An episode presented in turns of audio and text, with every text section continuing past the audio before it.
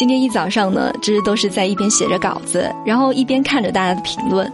这有看到不少朋友呢，都说自己是第一次在喜马拉雅上面留言，这真的是很感动。你们的鼓励和建议呢，我都有收到了，能够改的，我一定会尽全力的去改。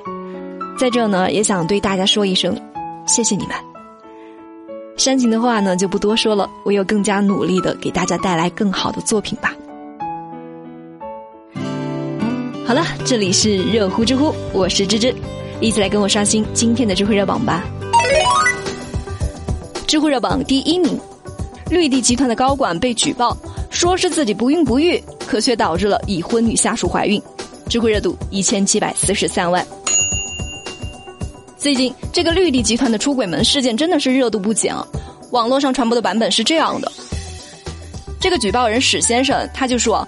自己的老婆在今年二月份的时候，就和直接上司发展成了情人的关系。期间呢，上司就利用职务之便，给他老婆报销了两个名牌包包。为了满足自己不带套的体验呢，这个上司就骗女孩说自己没有生育能力，女孩就信以为真了。可结果却尴尬了，女孩才当了三个月的秘书，就已经怀孕两个月了。上司又许诺她说自己手里面有九千万和几套房产，会送给她三千万。于是啊，这女的就决定跟自己老公离婚，并且还挺得意的，说是虽然我已经跟你结婚了，但是也不妨碍我把你当备胎。可是没想到呢，这老公全程都录音了，而且一气之下呢，还向绿地集团举报了这个事儿。有人就说，这其实就是一场前浪和后浪的较量，前浪手里面有钱有势，想要借着这些所谓的资本去玩弄年轻世俗的后浪。而后浪呢，又爱慕虚荣、心浮气躁，想要走捷径。前浪本以为自己是高枕无忧了，却没有想到后浪是完全不按套路出牌，一不小心呢，就把前浪拍在了沙滩上。说实话，如果说这个事情是真的的话，那么这个女孩真的是记不到的，又有点天真。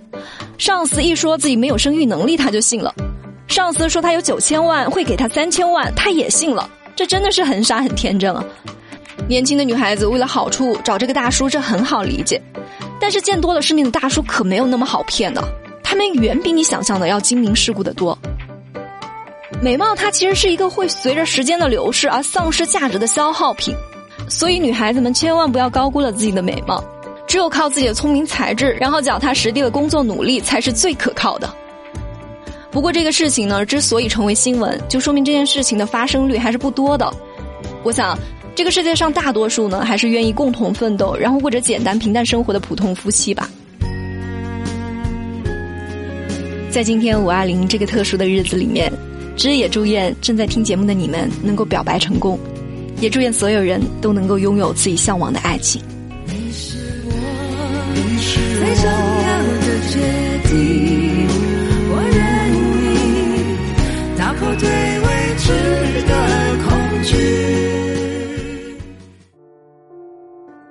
热榜第二名，四川某地的黑熊咬死了三位村民。保护野生动物的同时，要怎么样保护自己的安全呢？知乎热度九百四十五万。五月十七号，在四川绵阳市马角镇，一位姓唐的村民送七岁的孩子到镇上去上学，返回家的时候呢，就突然遭到了黑熊的攻击。这位村民当场就被黑熊咬死了。小孩在母亲的保护下躲在草丛里面，算是侥幸逃过了一劫。结果得知消息的亲属和村干部还有民警们先后下山去寻找，又再一次遭遇了黑熊。其中一名亲属和一名村干部不幸遇难。目前进山的路口已经被民警拉起了警戒线。据了解，民警已经击毙了一头黑熊，目前还在搜寻另一头黑熊。同时，有关部门也表示。后续可能会对山上的几户村民进行生态转移，唉，真的是太糟心了，真的不知道那个七岁的孩子眼看着自己的母亲为了救自己被黑熊夺取生命，还得忍着悲痛不哭出声音的时候，他的心情到底是怎么样的？估计这也会成为他一辈子的伤痛吧。当然啊，也有网友就显得比较理智了。关于这样的事情呢，确实是让人挺难过的。但是保护野生动物，它就势必会对人类的人身安全造成一定的损失，这是保护所需要付出的代价。而且动物伤人，它其实就是一个概率问题。可是话虽然是这么说，这种概率一旦发生，那对于牺牲的人来说呢，就是致命的打击啊。知乎网友燕燕就说了：“保护野生动物呢，确实是人类应尽的责任，但是前提是一定要确保自己的安全。黑熊是野生保护动物，熊猫也是国宝，没错。但我们是人，人是无价之宝。这些年野生动物伤人的事件还是时有发生的。如果说动物保护的人员对这个有意见的话，那我觉得他们可以直接跟黑熊对话。”然后用自己的爱心去感化黑熊，所以我建议啊，在遇到黑熊等野生动物的袭击，威胁到自己生命安全的时候呢，一定要拿起任何有力的武器直接攻击，而不要承担任何的法律责任。但是如果说是故意伤害、挑起野生动物的攻击的，那就一定要受到应有的惩罚。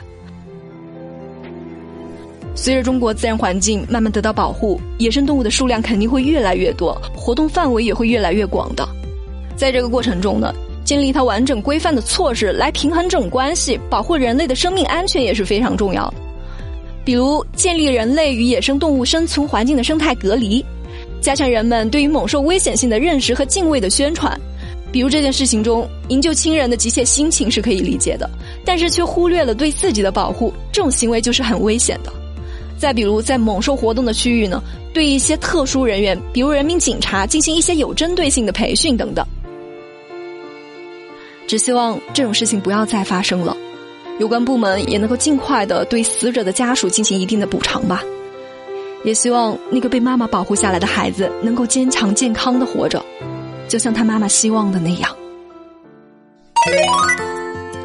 知乎热榜第三名，抖音是否正在摧毁当代人的价值观？知乎热度六百五十四万。现在一说起抖音啊，我想基本上很少有年轻人不玩的。上班路上呢，我们会刷刷抖音，看看有趣的视频，打发一下时间。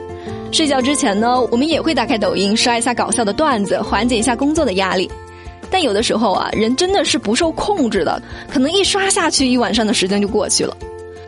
于是就有些网友反映啊，说抖音这类短视频上面有太多这种宣传拜金、靠刷脸挣钱等比较低俗的东西，在这种高密度的信息冲击下呢。年轻人，特别是小孩子，他们的价值观还不够成熟，根本就来不及思考，只能是默默的接受这些感官的刺激，然后就不自觉的模仿起来，很可能会被带跑偏。有网友就表示啊，抖音只是在迎合人性而已，它也只是通过算法机制把大家喜欢看到的并且认同的东西筛选出来让我们看到而已。就算是没有了抖音，我们还是会有各种肥皂剧、小说。人性它本来就是贪婪、好色、懒惰的。而学习自律，这些都是对欲望的克制，是反人性的。只有少部分人才能够克服自己的人性上的弱点。所以，不是抖音平台把你变成这样的人，而是你本来就是这样的人。说实话，不得不承认，抖音它的影响力真的还是挺大的。我妈一个五六十岁的人了，过年的时候呢，还一个劲的让我教她玩抖音，平常也会在抖音上唱个歌啊，讲些情感鸡汤啥的。这个平台确实是给很多人带来乐趣，也让我们看到了大千世界各行各业每个人不同的生活方式。但是我们在刷抖音的时候呢，也要防止一个陷阱，那就是信息茧房。某些内容呢，你看的越多，系统就会给你推荐的越多，然后继续的观看，它又会继续的推荐。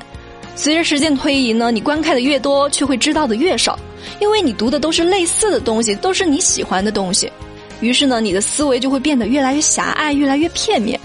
在不知不觉的时候呢，你已经掉入到了一个由别人精心编织的信息茧房中了。可是人的思维，他想要成长，他就必须要有多元化的信息的输入和碰撞。虽然说在这个碰撞的过程中呢，你会感到纠结、矛盾、迷茫，甚至是痛苦，但是也就是在这个过程中，人会经历过蜕变、成长，最后从信息的茧房中挣脱出来，成为一个思想自由的人。好了，有趣有料尽在知乎，我是芝芝，我们明天见啦。